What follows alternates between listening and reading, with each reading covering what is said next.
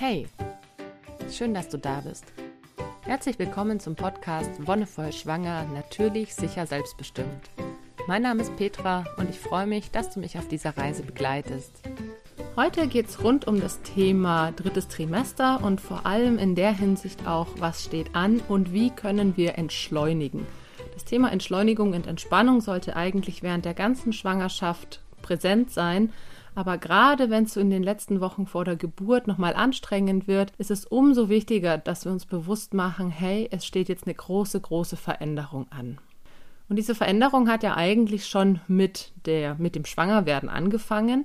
Diese neun beziehungsweise zehn Monate, die dein Körper wirklich sehr, sehr unterschiedliche Veränderungen durchmacht, sind was ganz Besonderes. Und viele Frauen erleben gerade das Ende der Schwangerschaft als sehr belastend, einfach weil der Körper runder und immer fülliger wird, weil das Kind schwer wird, weil viele Tätigkeiten einfach zu einer Belastung werden. Da kann man dagegen wirken, ich sag mal, dass sich so eine Antipathie aufbaut. Bei vielen Frauen ist es dann ein richtiger äh, Scheiße, ich will nicht mehr schwanger sein Modus. Und gegen diese Antipathie kann man sich, ich sag mal, in einer gewissen Weise schützen, indem man sich genügend Entschleunigung und Ruhemomente in der Schwangerschaft gönnt. Und gleichzeitig ist das auch was, was super wichtig ist für eine sichere und natürliche Geburt. Denn wenn du zu gestresst bist, also auf einem körperlichen Level, dann kann das auch ein Hämmer sein für eine natürliche Geburt, weil dein Körper nicht lernen kann, abzuschalten, nicht lernt loszulassen und nur in dieser totalen tiefen Entspannung sich auch eine gute Situation für eine Geburt einstellen kann. Bei anderen Frauen ist es noch extremer, die ständig auf Achse sind oder die ständig zu beschäftigt sind, dass es natürlich aufgrund von der hohen Belastung dann auch schon zum Beispiel zu vorzeitigen Blasensprung oder sowas kommen kann. Das ist selten, aber es passiert. Und auch das kann mit Stress zusammenhängen. Die körperlichen Reaktionen sind da ganz unterschiedlich. Deswegen heute mal ganz speziell drittes Trimester, was steht an und wie kannst du ganz gezielt runterfahren und trotzdem noch aktiv bleiben. Denn ich will hier niemanden vorschreiben, sich jetzt die letzten zehn Wochen auf die Couch zu legen. Das kann ich selber nicht. Und das ist auch Quatsch mit Soße. Du solltest auf jeden Fall aktiv und in Bewegung bleiben, aber anpassen und schauen, was taugt dir noch? Wo kannst du dich ein bisschen zurücknehmen, vielleicht neue Sachen ausprobieren, die dir gut tun und so einen angenehmen Weg durch die letzten Wochen für dich finden. Und ich möchte dir wieder aus einer Hebammen-Patientinnen-Sicht berichten. Denn auch in diesem Trimester habe ich bisher noch keinen Ultraschall gehabt. Ich bin jetzt in der 30., 31. Woche. Viele haben ja dann wirklich so, ich glaube in der 28. oder so kann man anfangen nochmal diesen großen Ultraschall, wo auch nochmal Gewicht gemessen wird, vermeintlich und so weiter. Einige haben dann auch noch bis zur Geburt häufiger nochmal Ultraschall, einfach weil viele Ärztinnen und Ärzte über den Ultraschall eben das Gewicht kontrollieren möchten. Und da sag ich, ich hatte das ja auch bei meinem ersten Kind, dass es Fluch und Segen sein kann, wie ich ja immer so schön sag. Denn einerseits ist es natürlich super schön zu sehen, dem Kind geht's gut. Andererseits sind diese Werte, die da genannt werden, echt überhaupt nicht verlässlich. Es sind teilweise Millimeterabweichungen, die dann schon wieder 300, 400 Gramm in Gewicht ausmachen.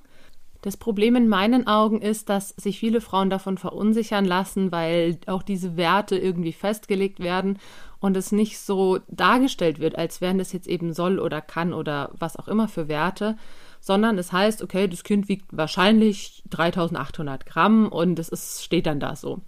Und es ist ein sehr unreflektierter Umgang mit solchen Zahlen einfach. Und ich meine, selbst wenn jemand dann dir ausrechnet, dass dein Kind bei der Geburt 4200 Gramm haben könnte, viele schreckt es total ab. Derweil ist es eigentlich ein ganz normales Geburtsgewicht, wenn man Geburten so im Verlauf der letzten Jahre betrachtet. Tatsächlich werden Kinder in, der, in den letzten Jahren immer schwerer auch, was natürlich damit zusammenhängt, dass zum Beispiel die Versorgung der Schwangeren generell besser ist. Aber das heißt ja nicht, dass es deswegen nicht normal ist. Das finde ich so schwierig, dass, dass da gleich pathologisiert wird und gesagt wird, oh, dein Kind hat über vier Kilo, wir müssen jetzt sofort einen Kaiserschnitt machen. Nein. Quatsch mit Soße. Das ist erstens nur eine Zahl, die errechnet wird, die auch voll daneben liegen kann. Und zweitens ist dein Körper auf Geburt eingestellt. Egal welcher Arzt oder welche Ärztin dir das Gegenteil sagt. Manche sagen es ja auch gar nicht aus böser Absicht, sondern einfach nur der Information wegen. Aber dann ist es wichtig, wie man mit solchen Informationen umgeht. Was fange ich damit an? Ist es relevant für mich? Was macht's mit mir? Versetzt mich das eher in Stress oder Angst oder kann ich ganz entspannt damit umgehen? Freue ich mich? Und das beeinflusst dann auf ganz unterschwellige Weise natürlich auch, wie wir im Alltag umgehen, wie wir handeln, wie wir selbst zu uns in unserer Schwangerschaft stehen. Das ist so das andere Ding, wenn wir im letzten Drittel sind, das hast du vielleicht auch schon gemerkt, je nachdem wie weit du bist, kommen immer mehr Kommentare. Ja, und wann ist es denn soweit? Und wenn du vielleicht ein bisschen mehr Bauch hast als andere in deiner Woche, kommen vielleicht auch dumme Kommentare wie, oh, werden es doch Zwillinge oder platzt du bald? Und es ist leider total schade, dass viele Mensch, Menschen da unsensibel sind. Gar nicht, weil sie es wollen, sondern eher aus einer Unachtsamkeit heraus. Aber auch das ist natürlich was, was viele Frauen dann verunsichert und dann zusammen mit solchen Aussagen von Arzt oder Ärztin mit, es wird ein großes Kind oder es ist das und das, ist es eine ganz unterschwellige, stressige Situation, die sich auf dich auswirkt. Und solchen Situationen solltest du im letzten Drittel einfach entgehen. Einfach ist natürlich so schön dahingesagt. Für mich ist es einerseits die Entscheidung, keinen Ultraschall machen zu lassen. Wenn ich weiß, ich bin bei der Hebamme und die tastet und sagt, es ist alles gut, dann vertraue ich der, dann weiß ich, es ist alles gut. Und wenn jemand irgendeinen dummen Kommentar abgibt, dann versuch darauf zu reagieren. Ich kann dir leider kein Rezept an die Hand geben, aber ich habe für mich beschlossen, dass ich zum Beispiel in, in meinem Familien- und Freundeskreis gesagt habe, ich will einfach keine Kommentare über meinen Bauch hören, außer dass er schön ist. Klar, bei fremden Menschen oder Menschen, die du nicht so häufig siehst, funktioniert es auch nicht immer, beziehungsweise es werden immer mal wieder Kommentare kommen.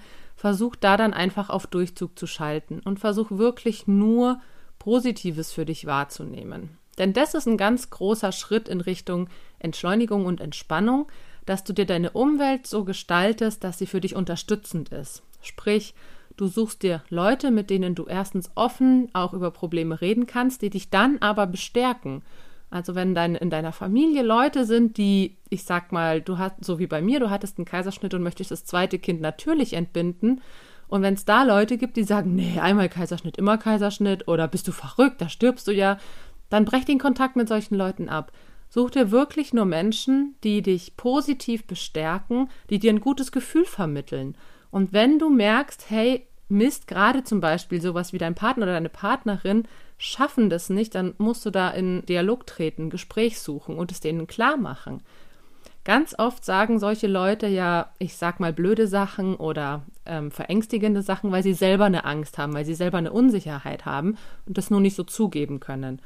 Also wenn jemand sagt, oh, einmal Kaiserschnitt, immer Kaiserschnitt, ist es vielleicht auch eine Rechtfertigung, weil gerade damals 70er, 80er Jahre, wenn wirklich eine Frau einen Kaiserschnitt hatte, wurde damals fast schon standardmäßig beim zweiten Kind einer gemacht, ohne dass gefragt wurde. Und viele Frauen sind trotzdem in der Denke, hätte das sein müssen und machen sich vielleicht auch Vorwürfe. Und sowas sollte man natürlich immer im Hinterkopf behalten, dass man auch niemand da vielleicht blöd auf den Schlips tritt und sagt, äh, natürlich kann ich mein Kind natürlich entbinden. Das ist für viele dann so ein Wink, hey, du hättest das auch machen können, hättest du dich halt dafür eingesetzt. Aber gerade die Generationenfragen sind natürlich umso schwieriger zu klären. Wenn du einen Freundeskreis hast oder auch Partner oder Partnerin, dann schau einfach auf eine wertschätzende und unterstützende Kommunikation. Leg Wert auf sowas wie, dass dir Komplimente gemacht werden und du im Alltag aufgefangen wirst. Denn das ist einfach was, was im letzten Drittel super wichtig ist. Viele Frauen fühlen sich wirklich dick einfach oder rundlich wie ein Walfisch kommt auch manchmal von Frauen selbst. Also ich fühle mich wie ein gestrandeter Wal oder wie ein Heißluftballon oder was auch immer. Und ganz wichtig finde ich, wenn du das von dir sagst, dann denken natürlich viele Leute, okay, das hast du selbst gesagt, das können sie aufgreifen und nennen dich dann im nächsten Gespräch vielleicht auch Heißluftballon oder Walfisch. Und die wertschätzende Kommunikation fängt ja bei dir an, dass du positiv über dich denkst, dass du sagst, hey, okay, mein Körper verändert sich ja gerade, es geht einfach auf die letzten Wochen zu die nochmal sehr, sehr, sehr intensiv sind. Und da kann mein Körper machen, was er will. Und mit dieser Einstellung, auch wenn du zum Beispiel keine Schwangerschaftsstreifen hattest bis zur 34. Woche und dann kriegst du auf einmal tausend Stück oder einfach dein ganzer Bauch reißt überall im Gewebe mal ein. Klar macht es im ersten Moment ein bisschen traurig oder wehmütig, weil man sich denkt, ach schade, jetzt habe ich es so weit geschafft, ohne dass irgendwas passiert ist. Aber es ist auch vollkommen okay, wenn es kommt. Und da muss man jetzt nicht anfangen, sich zu stressen, oh, jetzt darf ich nichts mehr essen oder jetzt darf ich das und das nicht mehr, weil ja das gerade dann wieder den Stress verursacht, der so hinderlich ist, der so unentspannt ist.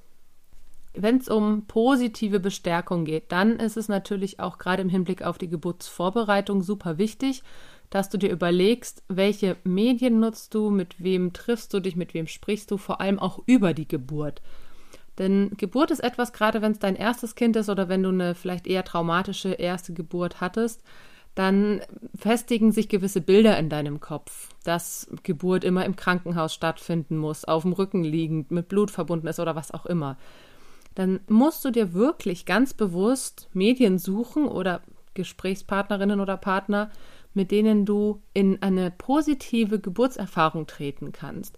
Und das ist eigentlich sehr schön, weil auch wenn es im Internet leider sehr viele Informationen gibt, also ich finde es auch im Internet immer ein bisschen kritisch, aber es gibt auch super viele tolle Blogs oder Seiten, wo Mütter und, und Paare ihre Geburtserlebnisse schildern, die ganz natürlich stressfrei und wunderschön waren.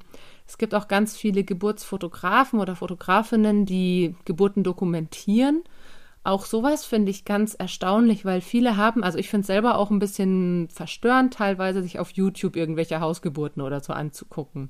Ich finde, das ist einerseits natürlich nochmal ein ganz anderer Eingriff in Privatsphäre, wenn man wirklich ein Video sieht. Man ist irgendwie viel näher dran. Gleichzeitig ist die Qualität oft auch nicht so der Hit. Aber es gibt sehr viele Blogs oder auch andere eben Seiten von fotografisch arbeitenden Menschen, die das rein mit Bildern dokumentieren, ohne Ton und nur die Bilder zeigen, die teilweise wunderschön sind. Also selbst wenn die Frau also offensichtlich schreit auf einem Bild oder sehr laut stöhnt, dann wird es oft so dargestellt, dass sie in ihrer Kraft ist, dass sie da eine ganz große Energie freisetzt, gerade was ja auch der Fall ist.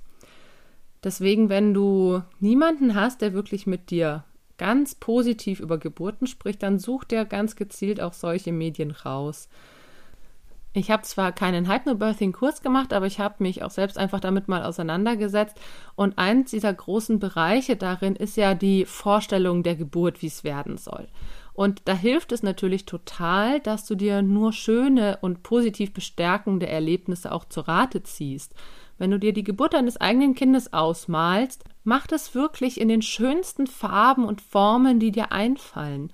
Und wenn du keine Idee hast, dann hol dir Inspiration überleg dir, okay, vielleicht auch mit der Hebamme zusammen oder gerade wenn du in, in einem Geburtshaus auch zur Vorsorge bist, da gibt es, finde ich, oft ganz schöne Inspirationen durch Bilder, durch die Anordnung von den ganzen verschiedenen Möbeln allein schon. Ne? Eine Wanne, ein Bett, ein riesiges Bett oder ein Tuch oder ein Hocker oder was auch immer. Und selbst wenn du nicht genau weißt, wie deine Geburt aussehen wird, niemand weiß es. Die Geburt eines Kindes ist immer eine Überraschung und es läuft nie so, wie man sich's ausmalt.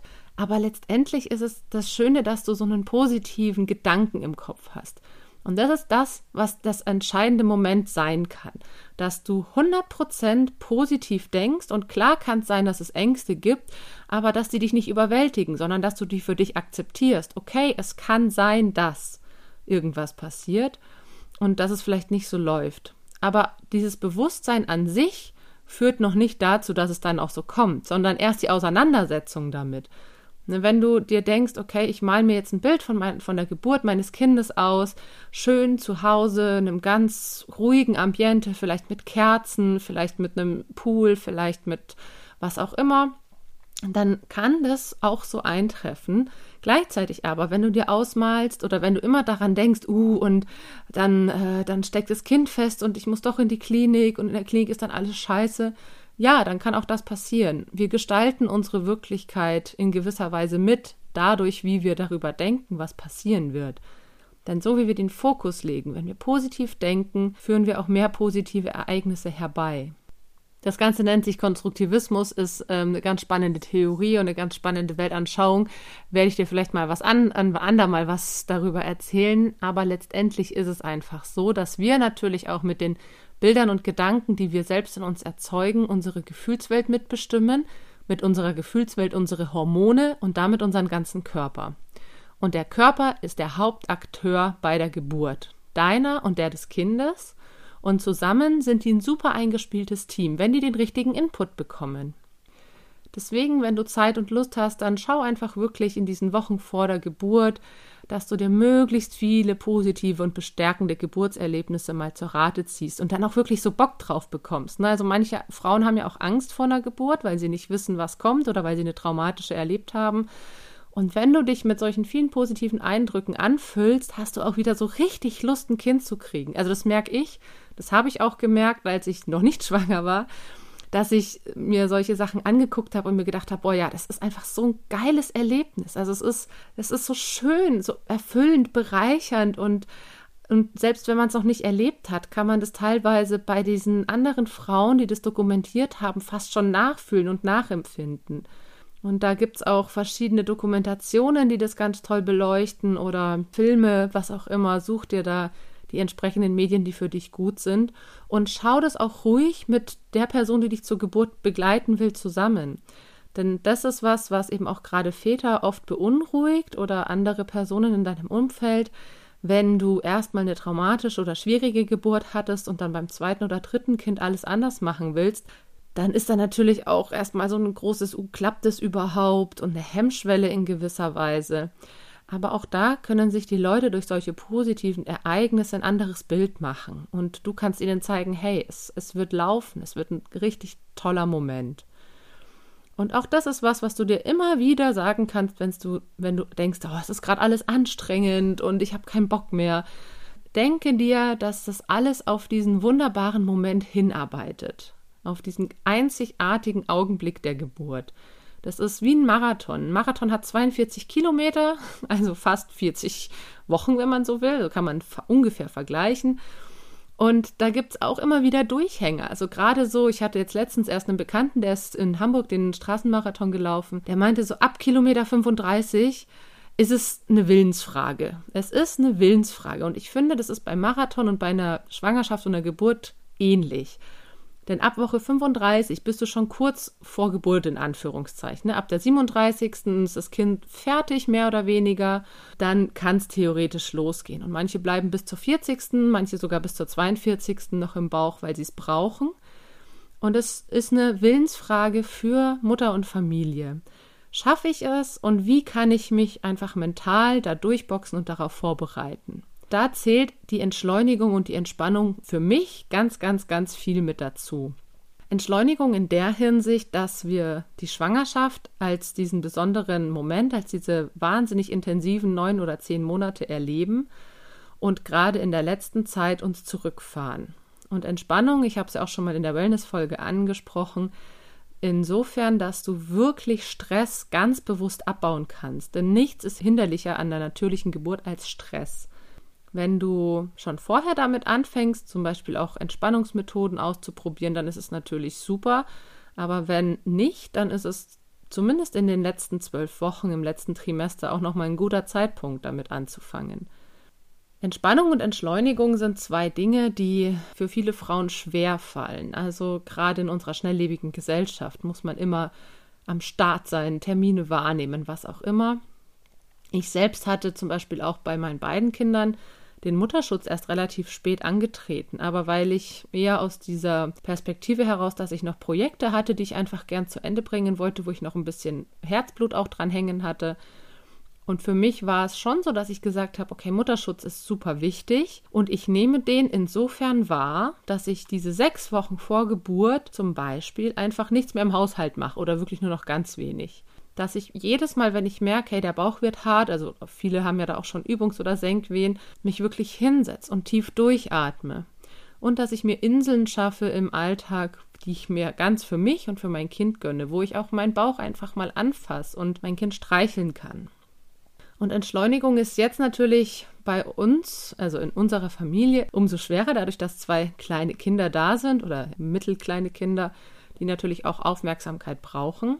Aber da sage ich, hey, such dir die entsprechende Unterstützung. Ich habe den Vorteil, dass mein Mann da super gut dahinter ist, wir uns das wirklich schön aufteilen. Aber bei vielen ist es natürlich immer noch so, eigentlich total krass, dass die Männer bis zur Geburt arbeiten und danach halt dann erst frei haben, durch Elternzeit oder Urlaub oder was auch immer. Und gerade wenn es noch kleinere Kinder im Haushalt gibt, ist es dann für die Frauen umso schwieriger, sich zurückzunehmen. Denn hey, wer bespaßt denn dann das Kind, wenn ich jetzt hier eigentlich entspannen möchte, aber der Vater oder die andere Person, die in der Familie lebt, nicht da ist? Das ist natürlich auch in gewisser Weise ein Plädoyer an werdende Väter oder andere in der Familie, die mit der Geburt zu tun haben sich auch vor der Geburt nochmal ganz, ganz, ganz bewusst Zeit für die Familie, für die Frauen zu nehmen. Hey, die haben jetzt halt hier den Endspurt sozusagen vor sich. Da brauchen sie nochmal ganz viel Kraft und Energie. Und die müssen sie sammeln. Es geht nicht, Energie zu sammeln, wenn ich permanent Energie rausfließen lassen muss. Entschleunigung kann schon da anfangen, dass man die Dinge wirklich langsamer tut. Dass man nicht mehr sagt, okay, jetzt schnell, schnell noch das und das, sondern wirklich bewusst darauf achtet, die Dinge in Anführungszeichen in Zeitlupe zu erledigen. Auch wenn es zum Beispiel darum geht, größere Kinder noch in den Kindergarten oder in die Schule zu bringen, wenn die noch nicht so weit sind, sich selber anzuziehen oder bei gewissen Dingen noch Hilfe brauchen oder es darum geht, eine Brotzeit vorzubereiten. Mach's in Zeitlupe und wenn du zehn Minuten zu spät kommst, dann kommst du zehn Minuten zu spät. Du bist eine Frau im dritten Trimester. Da kann dir wirklich niemand einen Vorwurf machen, dass du nicht pünktlich bist. Vor allem, wenn du noch ein oder zwei Kinder neben dir an der Hand hast, die auch noch versorgt werden möchten. Das ist was, was in unserer Gesellschaft wieder viel mehr ins Bewusstsein gerückt werden sollte, dass Mütter, vor allem schwangere Mütter, nicht so funktionieren wie normale Frauen in Anführungszeichen, die entweder keine Kinder haben oder nicht schwanger sind. Es kann einfach nicht funktionieren. Viele bemühen sich dann einfach, dass sie wirklich trotz Kinder und trotz Schwangerschaft super pünktlich sind und alle Termine immer wahrnehmen und fallen dann abends total abgehetzt ins Bett, haben einen richtig harten Bauch, fühlen sich unwohl, Verdauungsprobleme, sonst irgendwas. Aber das sieht die Gesellschaft nicht. Die Gesellschaft sieht, aha, schwangere Frau, Frau mit Kindern, ist trotzdem pünktlich, funktioniert ja alles wunderbar. Und ich finde, da sollte man auch wirklich mal ein Zeichen setzen, auch gerade in so einer Situation. Nein, es geht eben nicht. Es geht nicht, dass ich auf meine Bedürfnisse achten kann und dich gleichzeitig an allen Anforderungen der Gesellschaft orientieren kannst. Du kannst sie nicht erfüllen und gleichzeitig deine eigenen Bedürfnisse wahrnehmen in meiner Wahrnehmung. Und das ist super wichtig, dass wir da ein Bewusstsein für schaffen, gerade als schwangere Frauen, gerade als junge Mütter, dass es eine ganz besondere Zeit ist und dass wir uns da zurücknehmen, entschleunigen und gewisse Dinge nicht so funktionieren können. Vielen fällt es schwer und viele denken, dass sie sich dann rechtfertigen müssen. Aber nein, allein, dass du schwanger bist oder Kinder hast, ist, finde ich, schon ähm, Rechtfertigung genug. Und auch da sollte viel mehr der gesellschaftliche Fokus drauf liegen und viel mehr auch die Bereitschaft da sein, beziehungsweise eine Akzeptanz. Und die können wir eben nur erzeugen, indem wir zeigen, hey, ich als Frau nehme mich zurück und bin eben nicht pünktlich oder schaffe einen gewissen Termin nicht oder was auch immer. Und dieses Langsamwerden kannst du dann in wirklich allen Lebensbereichen ausprobieren. Einfach langsamer Fahrrad fahren. Ich meine, da wird dir dein Körper sowieso relativ schnell sagen, wenn es zu viel ist. Oder auch beim Spazierengehen oder anderen sportlichen oder Bewegungsaktivitäten wird dir dein Körper sehr bald sagen, wenn es zu viel wird. Aber genauso bei so Sachen wie Autofahren oder sowas. Oder beim Zug, wenn du irgendwie pendelst und vielleicht einen Zug verpasst, dann renn bitte nicht von einem Bahnsteig zum anderen, um den Anschluss zu erwischen, sondern hey, sag klipp und klar, wenn ich diesen Zug nicht bekomme, dann war es einfach keine schwangeren oder Kleinkindfamiliengerechte Situation. Genauso beim Kochen oder beim Haushalt. Wie gesagt, ich finde es ja schön, wenn man gerade in den letzten Wochen, gerade im Mutterschutz, auch da Entlastung erfährt aber ich bin jemand, ich koche oder back einfach total gerne. Auch aus der Hinsicht heraus, dass das so Momente sind, wo ich runterfahren und abschalten kann. Auch das kann ich langsam tun. Einfach so eine Pizza machen, einen Pizzateig kneten, ganz in Ruhe, ganz entspannt, ganz chillig belegen. Das sind Sachen, die dann natürlich auch oft nicht mit unserem stressigen Alltag zusammenpassen aber wo du dir auch nochmal Inseln schaffen kannst. Und es geht ja nicht darum, dass du jetzt deinen ganzen Alltag von vorne bis hinten so krass entschleunigst, dass du irgendwie nur noch die Hälfte schaffst, sondern es geht darum, dass du merkst, okay, was kann ich noch? Wie viel Aktivität tut mir gut? Und wo brauche ich eben gezielt Momente, die langsam, ruhig sind, wo ich mich entspannen kann? Und dass du die dann einfach in deinen Alltag einbauen kannst, so wie es eben für dich passt. Manche Frauen haben vielleicht auch das Bedürfnis, noch sehr aktiv zu sein, noch sehr viel zu tun. Auch das gibt's. Das hatte ich auch in meiner Schwangerschaft mit meiner Tochter, dass ich irgendwie noch so viel tun wollte, bevor es dann tatsächlich zur Geburt kommt, weil danach ist es auch noch mal natürlich eine ganz andere Situation mit Wochenbett und kleinem Kind oder Baby, das dann da ist. Und auch das ist okay. Du kannst Dinge wahrnehmen und Dinge tun, aber versuch dir dafür auch einen Modus zu suchen, der dich nicht belastet. Ich war auch noch am Tag vor der Geburt meine, meiner Tochter auf einem Festival, weil ich da einfach gerne hingehen wollte. Aber dann eben ganz in Ruhe, ganz entspannt, mit viel auf der Decke liegen und Tee trinken und sowas. Auch das ist möglich. Mutterschutz heißt auf keinen Fall, dass du keine Aktivitäten mehr wahrnehmen darfst. Nein, wirklich nicht. Ich habe auch in der Folge über Bewegung darüber gesprochen, dass gerade das in Bewegtsein bis zum Ende der Schwangerschaft auch super hilfreich für die Geburt sein kann. Es geht wirklich darum, dass du dir die Dinge raussuchst, die dir gut tun und die dich bestärken und unterstützen. Und wenn du merkst, hey, okay, eigentlich bin ich früher total gern spazieren gegangen, aber jetzt taugt es mir nicht mehr, dann, dann such dir eine andere Bewegungsform. Vielleicht ist Tanzen in der letzten Zeit was richtig Schönes.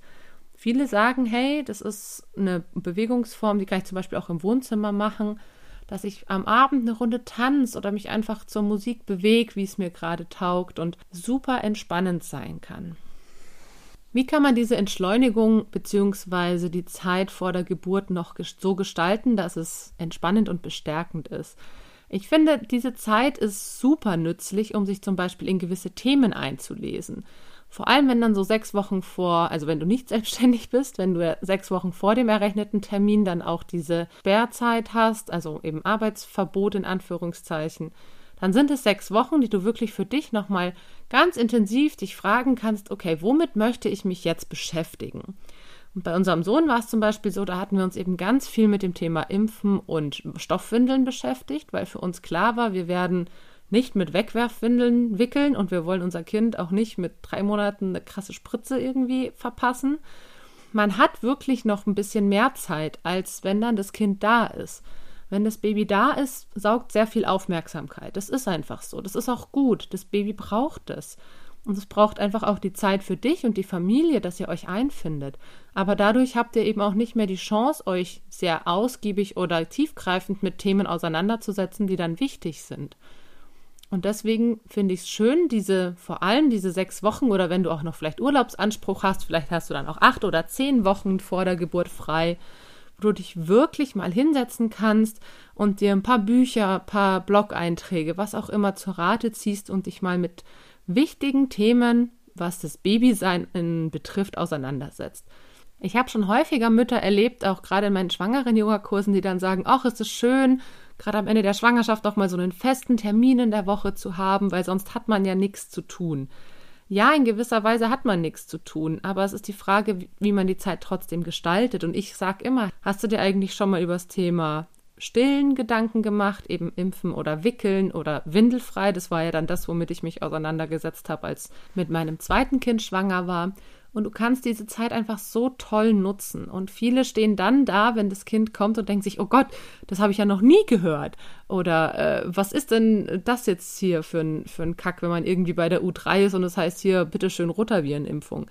Das sind so Sachen, da, da kann man sich vorher ein bisschen informieren und auch ein bisschen mal nachdenken, was, was steht denn eigentlich an. Und manche Eltern sind ja unglaublich lange damit beschäftigt, zum Beispiel ein Kinderzimmer einzurichten, was ja in den ersten Monaten, manchmal sogar Jahren hinfällig ist, weil die Kinder ja meistens besser schlafen, wenn sie elterlichen Kontakt haben, sprich in, im Ehebett schlafen können oder ihr sowieso ein Familienbett habt und dann wird irgendwie in den letzten Wochen noch total krass am Kinderzimmer gefeilt, dass ja alles perfekt ist und hier noch Deko gesucht und da noch irgendwas eingekauft.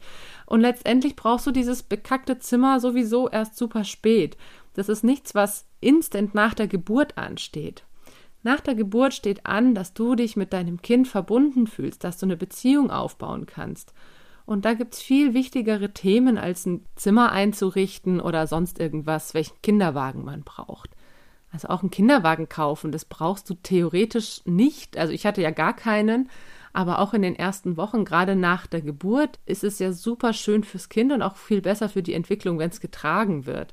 Und das kann mir niemand erzählen, dass das nicht geht. Gerade wenn man das Kind frisch entbunden hat, ist es erstens mal noch nicht so schwer, Das heißt, gerade was den Rücken angeht, sind eigentlich alle Menschen in der Lage, ein Kind zu tragen. Und auch was die Begründung angeht, es würde keine Luft kriegen oder sonst was, es ist ja auch Quatsch mit Soße. Also es gibt immer noch große, große, große Vorurteile übers Tragen. Aber übers Tragen an sich werde ich nochmal eine extra Folge machen, wenn es dann konkret auch um Wochenbett und nach der Geburt geht.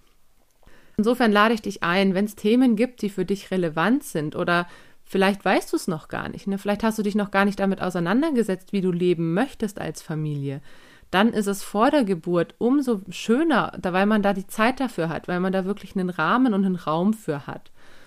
Und damit war es das für heute. Ich möchte dich nochmal ganz konkret einladen, dich mit positiven Geburtserlebnissen und positiven Bildern zu bestärken und dir den entsprechenden Rahmen zu schaffen, der dich wirklich entspannt und angstfrei in die Geburt gehen lässt. Und gleichzeitig nutze die Zeit vor der Geburt, nutze den Mutterschutz, um dich zu entspannen, um dir nochmal Infos zu suchen zu Themen, die dich interessieren und geh da auch einfach gerne mit deinem Partner oder deiner Partnerin ins Gespräch und tauscht euch aus. Dann noch ein kleiner Hinweis zu diesem Kanal.